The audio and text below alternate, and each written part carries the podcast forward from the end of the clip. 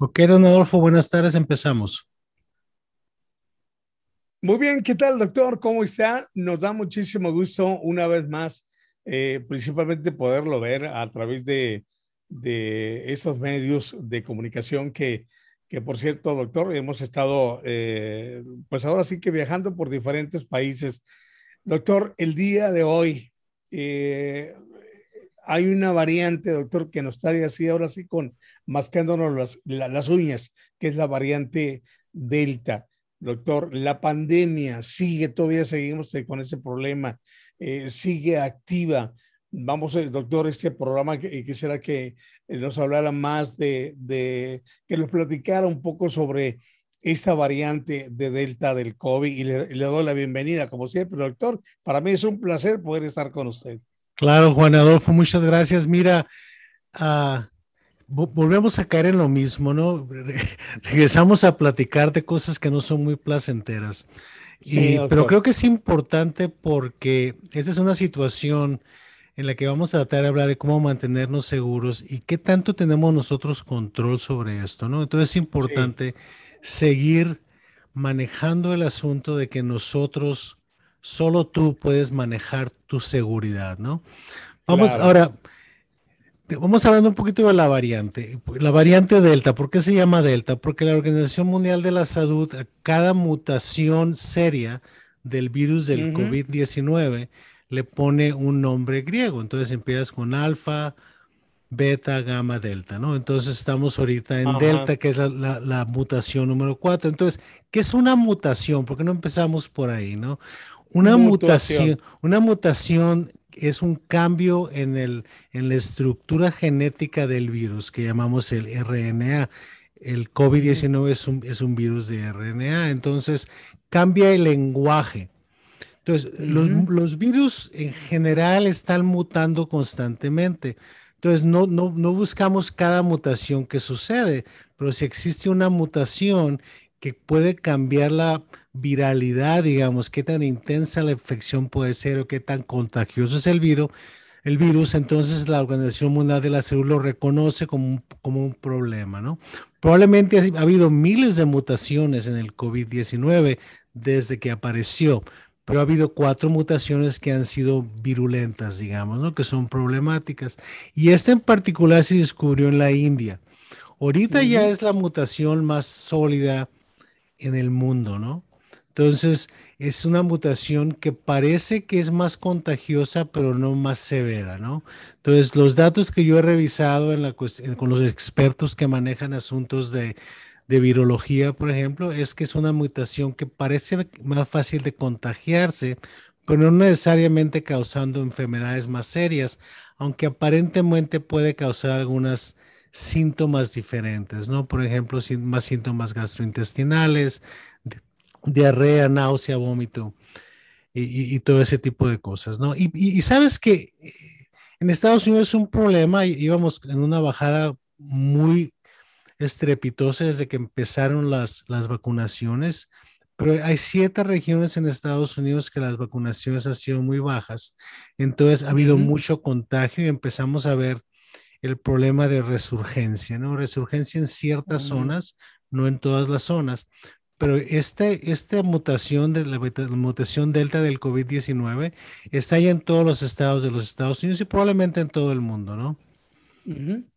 Ahora, doctor, eh, dice que eh, es, eh, pues es muy contagiosa, pero usted dice que no es muy severa. ¿A qué se refiere con eso, doctor?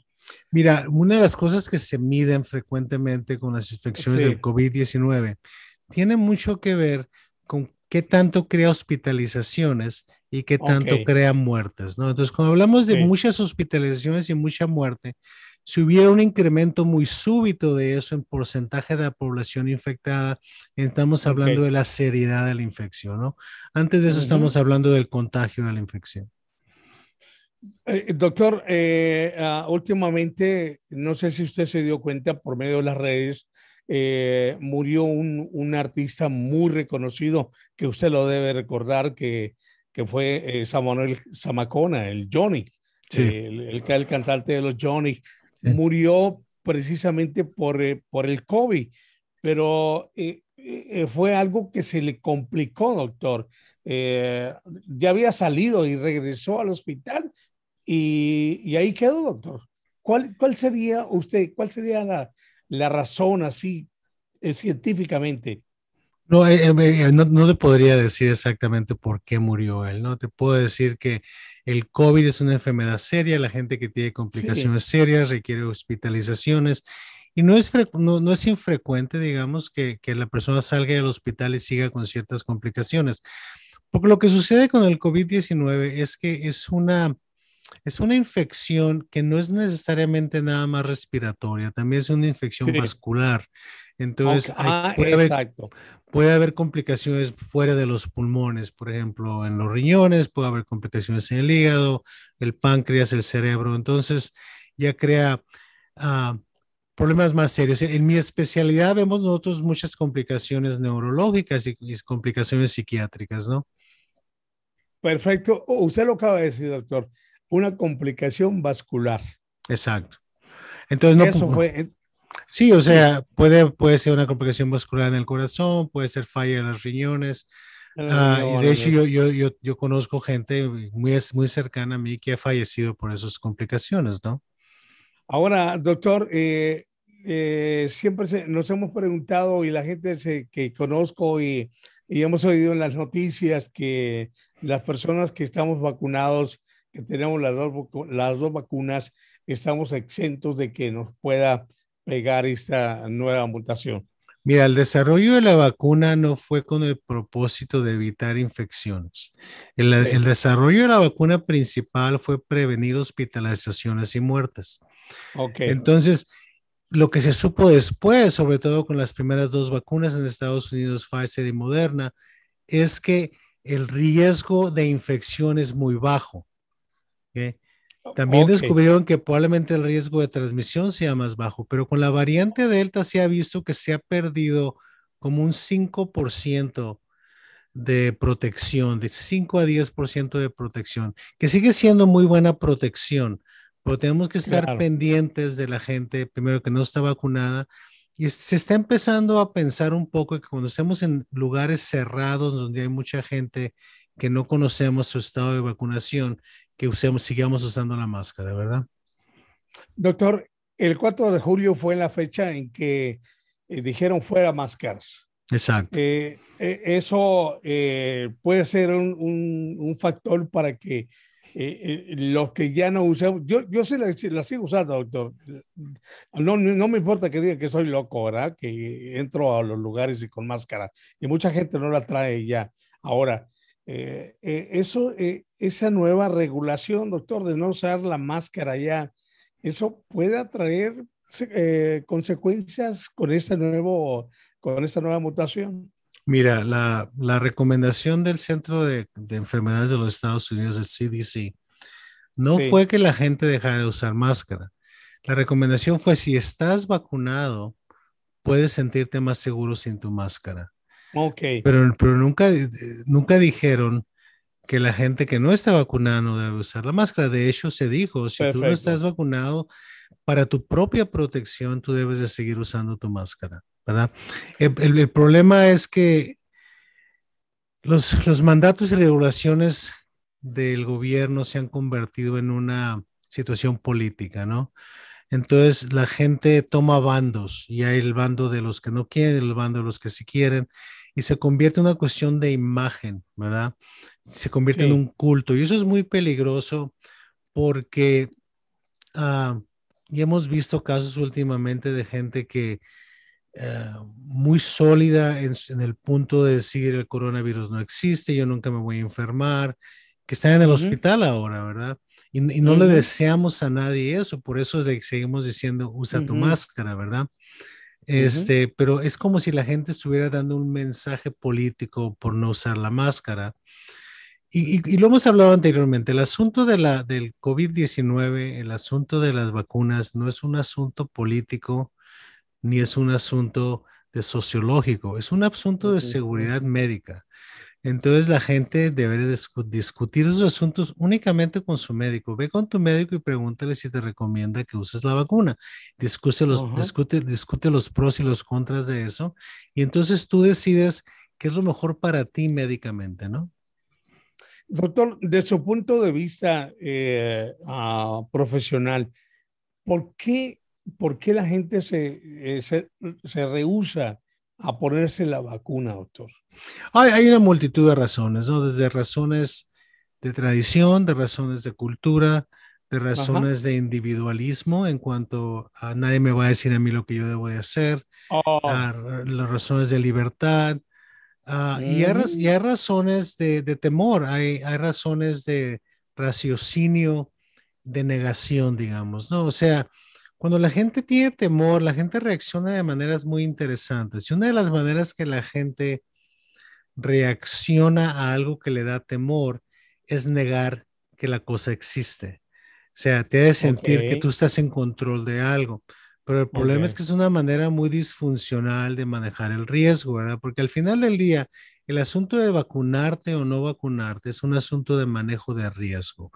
No es, no es diferente de que tú vayas con el doctor y el doctor te diga que te, te puede dar diabetes si no dejas de comer y subir de peso y tú, dices, y tú, dices, bueno, yo sé que me puede dar diabetes, pero no me importa. ¿Ok? ¿Verdad? Mm. Nada más que el problema es que la diabetes es a largo plazo y las complicaciones son más lentas, pero también te puede llevar a la muerte, ¿verdad? La cosa es que el asunto aquí es muy corto. El segundo problema, Juan Adolfo, es los niños. No tenemos la habilidad todavía de, vacunar a los niños de menos de 12 años y los niños van a regresar a la escuela y los niños están vulnerables a infección todavía, ¿verdad? Entonces es importante ah, manejar esta situación de una manera, entendiendo como dijimos anteriormente, estamos ya casi fuera del túnel, ya se ve la luz allá afuera, pero todavía no salimos del túnel.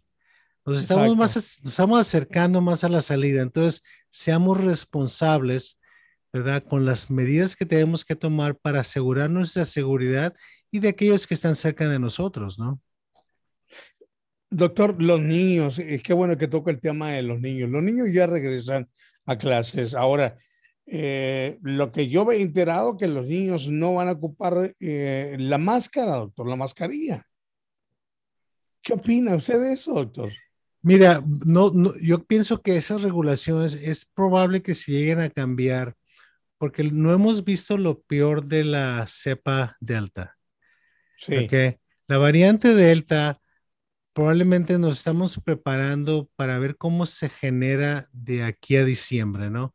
Sobre todo el otoño va a ser un tiempo muy interesante para ver cómo se comporta esta variante y si no hay otra variante más, ¿verdad? Entonces, tenemos que, que estar al pendiente los, niños tienen una tendencia a, tener infecciones fácilmente, pero mucha infección asintomática. Las buenas noticias son estas. ¿eh? La buena noticia es, en los Estados Unidos, la gente de más de 65 años, más del 70% ya están vacunados. Entonces es un muy buen número con esa población. Me gustaría decir que existe lo mismo entre la gente de 30 a 50, de 50 a 65, pero entre, más mayor la gente, más vacunación ha habido. Ha habido mucha resistencia entre la gente joven. Y ha, habido mucha resistencia en nuestra cultura, en la cultura hispana. Entonces tenemos que hacer más esfuerzo de educar a la gente, a nuestra gente en particular, que la vacuna es algo que tienen que discutir con su médico. Parte del problema es que mucha de nuestra gente hispana no tiene médico no tiene seguro, no tiene con quién discutir este asunto de una manera personal.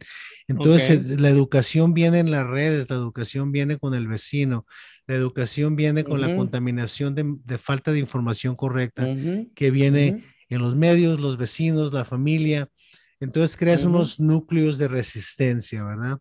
Entonces, tenemos que poner nuestro granito de arena siendo responsables con nuestra propia salud y, como segundo punto, eso eh, se pasa a que haya buena salud con el resto de la gente, ¿no? Doctor, eh, esta, esta nueva ah, mutación ¿Por qué se llama Delta, autor? Sí, te decía anteriormente, porque le ponemos letras de nombre griego. Griegos, ok. Alfa, beta, gamma, delta. Y esa es la número cuatro, entonces la letra delta. La que sigue es la palabra que sigue después de delta, ¿no? Sí, eh, eh, desconocemos, obviamente, por eso le volví a hacer la pregunta. ¿Por qué? Claro, claro. ¿Qué delta? Sí, es nombres griegos que, que, se utiliza para ponerle a una nueva mutación. Ahora, así, como los huracanes, ¿no? Tienen ciertos nombres exacto, Es lo mismo con las, con las, cepas. Ahora, doctor, este COVID eh, o este eh, animal que traemos que anda en el aire y que anda en diferente en todo el mundo, ¿puede traer más, más mutaciones? No, claro, el, el, el, el virus está constantemente mutando. ¿eh? O sea, todas las células vivas, incluyendo las células del ser humano, están constantemente cambiando y mutando su DNA. Porque DNA y el RNA, porque así es como se manifiesta la conducta, ¿no? O sea, cómo afecta o cómo es nuestra propia conducta desde el punto de vista biológico, ¿no? O sea, tú puedes, tú puedes decir, por ejemplo, que el, el cáncer es una mutación de células normales que tienen un cambio genético que las lleva a producirse de más y crean un tumor, ¿no? Lo mismo pasa con un, virus microscópico que cambia su información genética para adaptarse. O sea, es un proceso de adaptación. El virus está cambiando su, su forma de ser para adaptarse, quiere decir para protegerse también, ¿verdad? Entonces, conforme nosotros atacamos al virus con vacunas, con otras cosas, el virus se va cambiando y se trata de acomodar. Entonces, lo que es muy importante, por eso el, número de gente vacunada es muy importante porque reduce la oportunidad de que el virus se mute. Entonces, entre más gente vacunada, más difícil infectarse, más baja la posibilidad de mutaciones, ¿no? Doctor, eh, eh, se habla mucho en las redes y en algunas, eh, en algunas páginas que esto nos ha, nos ha puesto así como con los pelos para arriba, sabiendo que pues la, el, el problema de, de, España en el 900, por allá, que pasó, esto, esto viene de, desde hace muchos años. Ahora, mi pregunta es, ese virus que tenemos ahora ha sido el más grande? ¿Usted piensa que ha sido el más grande en la historia? Probablemente no. Ha habido muchos casos de pandemias en la historia del mundo.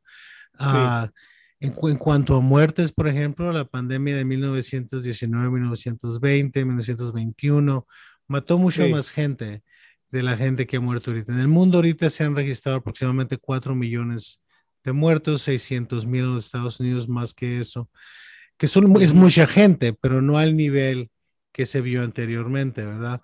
Este, pero también ha cambiado mucho la medicina, ha cambiado mucho la posibilidad de manejarla de una manera más agresiva, aunque uh, en muchos países del mundo se manejó, se manejó la pandemia de una manera muy limitada, digamos, ¿no? Uh, incluyendo los Estados Unidos, Brasil, el, el, Reino Unido, países que tuvieron un porcentaje demasiado alto de infecciones con respecto a su población, México también.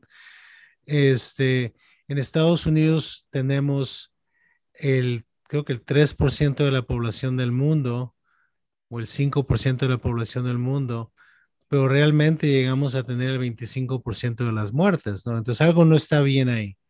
En, una pandemia bien manejada debe haber un, un, un balance entre el número de infecciones y el número de muertes?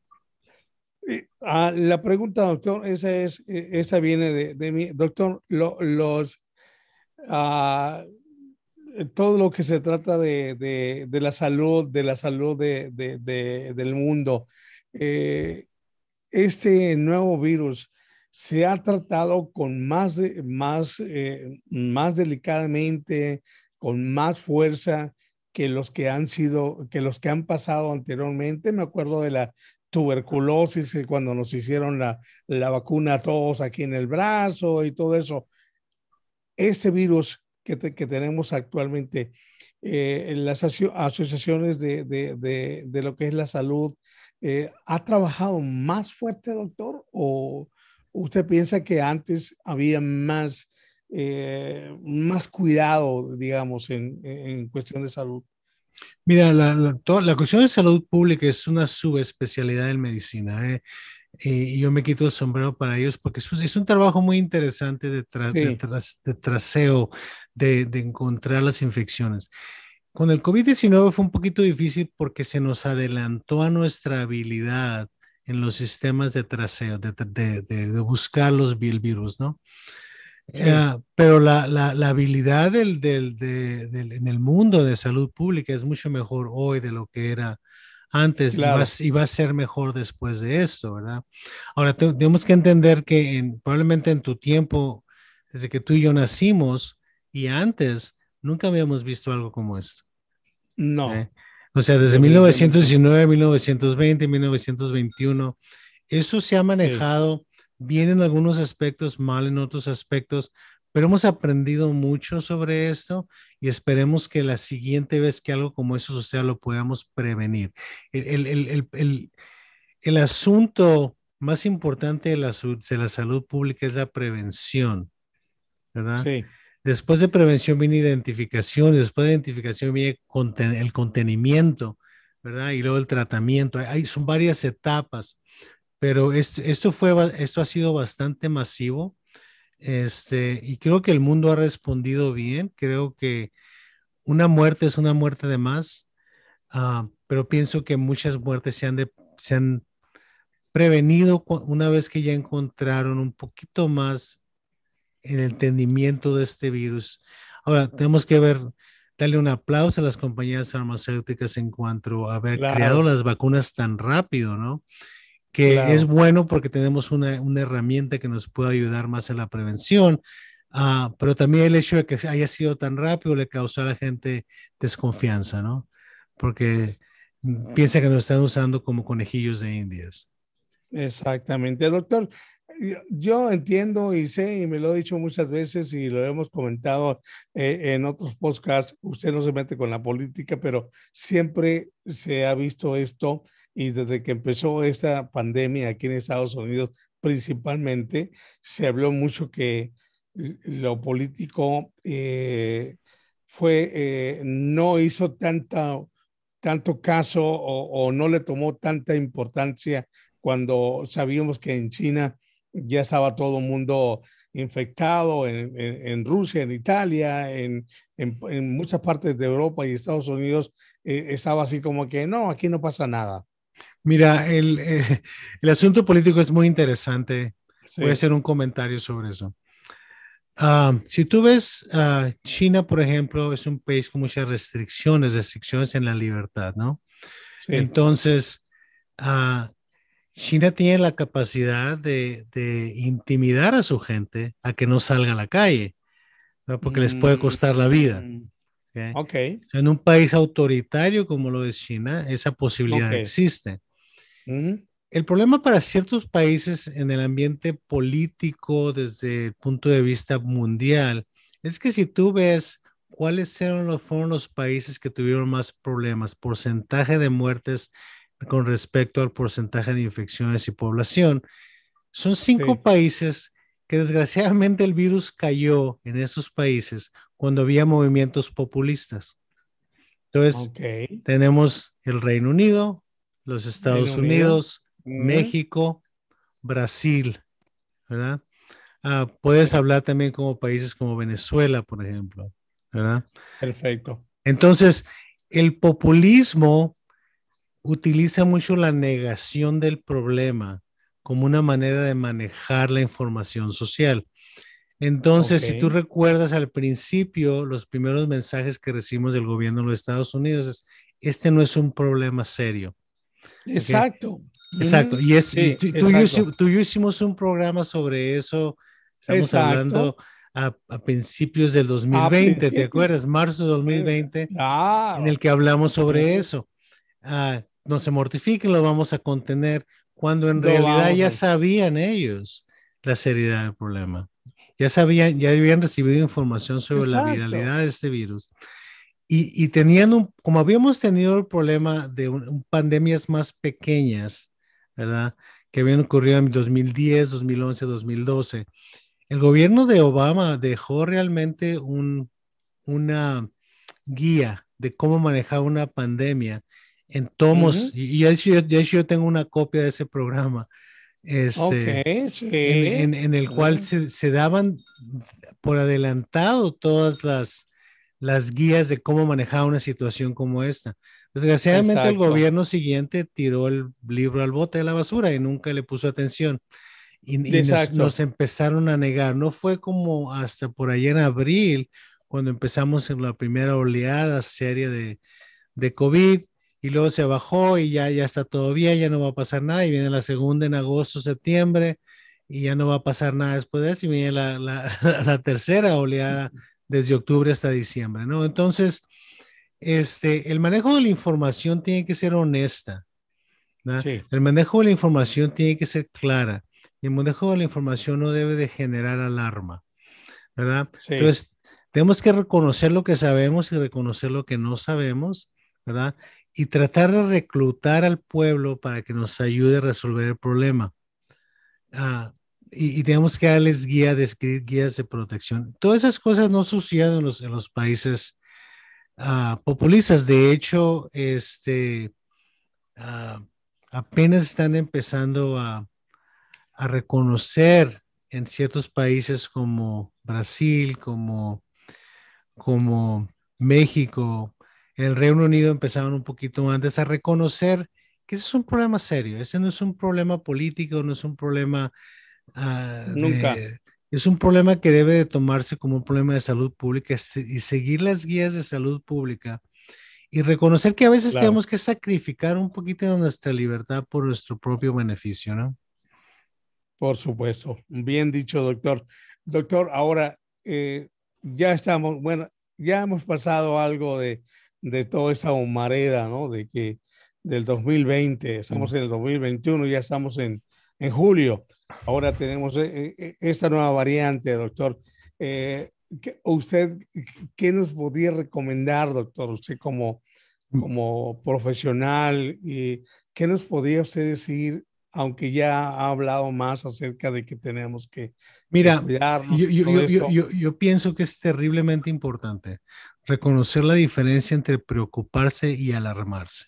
Ok, muy bien. Entonces, el preocuparse es el estar un poquito al pendiente de cómo se está moviendo esta situación, escuchar a las autoridades de salud y seguir la guía, ¿verdad? Si, si de repente dicen que ahora sí todo el mundo usar máscaras, no, pues estamos usando máscara, no, no pasa nada. Okay. Pero la alarma crea confusión, ¿verdad? Y, la, y, la, la variante Delta es una variante de la cual debemos estar preocupados, pero no alarmados. ¿Por qué? porque, tenemos, herramientas mejores hoy, ¿verdad? Lo que se ha observado sobre todo con las hospitalizaciones eh, y con la gente que ha muerto después de la, de la variante Delta es que en, los, en los centros donde, en las ciudades donde hay suficiente vacunación, la cantidad de muertos como porcentaje de los infectados no es más alta de la que veíamos con las otras variantes. Entonces, la vacunación es importante. La vacunación es una herramienta que nos permite tener más libertad, ¿verdad? En, ver, en lugar de verla como una herramienta que nos quita libertad porque nos quita el libre albedrío y no podemos tomar nuestras propias decisiones, no. Es una herramienta que te va a dar más libertad, que te va a hacer sentir más libre, ¿no? Perfecto, doctor. En algunas comunidades eh, está causando pánico ¿Qué recomienda, doctor, usted como psiquiatra? Lo, más importante es que limiten la cantidad de información que está recibiendo, porque lo que sucede con el pánico es que te crea una incertidumbre y luego buscas más información para cancelar esa incertidumbre, pero generalmente te va a subir más la incertidumbre porque ahora tienes dos o tres opiniones y generalmente la gente se mueve a buscar más información que justifique su temor. Entonces se vuelve un, círculo vicioso. Es importante, limita tus noticias a una vez al día, ¿no? Eh, no escuches, eh, elimina las noticias en las redes que son negativas sobre, sobre la vacunación. Eh, ve a sitios serios, ¿no? Ah, entonces, como, como se hablaba anteriormente, nosotros controlamos el switch. Nosotros lo podemos apagar. El botón, doctor. O sea, siempre nos estamos quejando de las redes, siempre nos estamos quejando de la información. Y yo siempre he dicho, pues tú las puedes apagar, pues. Puedes apagar la televisión. puedes ponerte a leer una novela. O te la puedes leer la novela en el, en, el, en, el, en el, teléfono. Pero controla la información que te está llegando. Solo tú puedes hacer eso. No, no le estoy diciendo, es que los medios me mandan todo eso. Los medios te mandan lo que tú quieres recibir y tú puedes controlar si lo recibes o no. Y tú puedes hacer tus propias decisiones en un momento dado de una noticia. De una noticia. Eh, doctor, antes de retirarnos, está muy interesante esto y, me gusta mucho platicar con usted y a veces nos pasamos de tiempo. Exacto. Eh, es que eh, usted, doctor, recomienda usted la vacuna, doctor. No, por supuesto, con, mira, pero soy, soy muy respetuoso de la opinión de los demás. No es mi trabajo decirle a la gente, tú tienes que vacunarte. Claro. Pero me interesa mucho tener la conversación con la gente para saber cuáles son sus temores, ¿verdad? Y si, si les digo mi opinión y si mi opinión es algo que los hace sentir más seguros y deciden tomar la vacuna, perfecto. Pero si deciden no tomar la vacuna, quiero que lo hagan con un conocimiento de causa, con un conocimiento del riesgo que están tomando para ellos y para los demás, ¿verdad? Pero no creo que es, no creo que es saludable pelearnos con la gente que no quiere la vacuna, porque eso crea mm. pleitos familiares, ¿no? Los buenos, los eh, malos, los que están vacunados, los que no están vacunados y, terminan, terminan con pleitos muy serios que no tienen sentido. Todos tenemos que respetar las decisiones de los demás, pero si alguien no está vacunado, pues nos podemos decir no estar con ellos, pues. Exactamente, doctor no me quiero ir, doctor, la verdad, porque me siento. Mira, vamos haciendo eso. La semana que entra platicamos un poquito más sobre esto. Eh, búscale más preguntas por ahí y, nos vemos la semana que entra. Eh, doctor, antes de retirarnos, eh, quiero que me hable un poquito de Pregúntale a Lauro. Oh, sí, me estamos empezando un nuevo programa, tanto en, en, en, en Facebook, YouTube, Instagram, TikTok, LinkedIn en que queremos que la gente nos empiece a mandar sus dudas y sus preguntas. Entonces, este, se pueden ir al, a solo.mx en, en, el sitio y mandar preguntas en el sitio, pueden meterse a Facebook y mandarme preguntas en Facebook. Me han llegado unas preguntas muy interesantes, ahora recibí una pregunta muy interesante sobre una niña adolescente con problemas de autismo y los padres con un poquito de problema de oh. cómo manejar la, la conducta y voy a oh. contestar más al rato con, con, un poquito más detalle. Entonces, es, es, muy importante que la gente empiece, que si tienen sus dudas, que nos manden sus preguntas en privado, si quieren que les conteste en privado, les contesto en privado, ¿no? Tanto en Instagram como en Facebook, como en YouTube, como en nuestro sitio de internet. Estamos, estamos a la orden. Como decíamos anteriormente, pregúntale a Lauro, ¿no? Pregúntale a Lauro, doctor. Lo, lo, admiro porque usted está en todas las redes y con el fin de dar una buena información sobre la salud mental y sobre toda la información de que estamos viviendo actualmente. Lo felicito, doctor. Muchas gracias. Entonces, ¿qué? ¿nos vemos la próxima semana, doctor? Por supuesto, el jueves. Ah, muy probablemente el jueves de la siguiente semana. Eh, si no hay juego, doctor, ¿eh? Si, no juego de básquetbol, que a lo mejor tengo que ir al juego de, las finales. Pero si ganan los Phoenix Suns antes de siete juegos, no va a haber juego.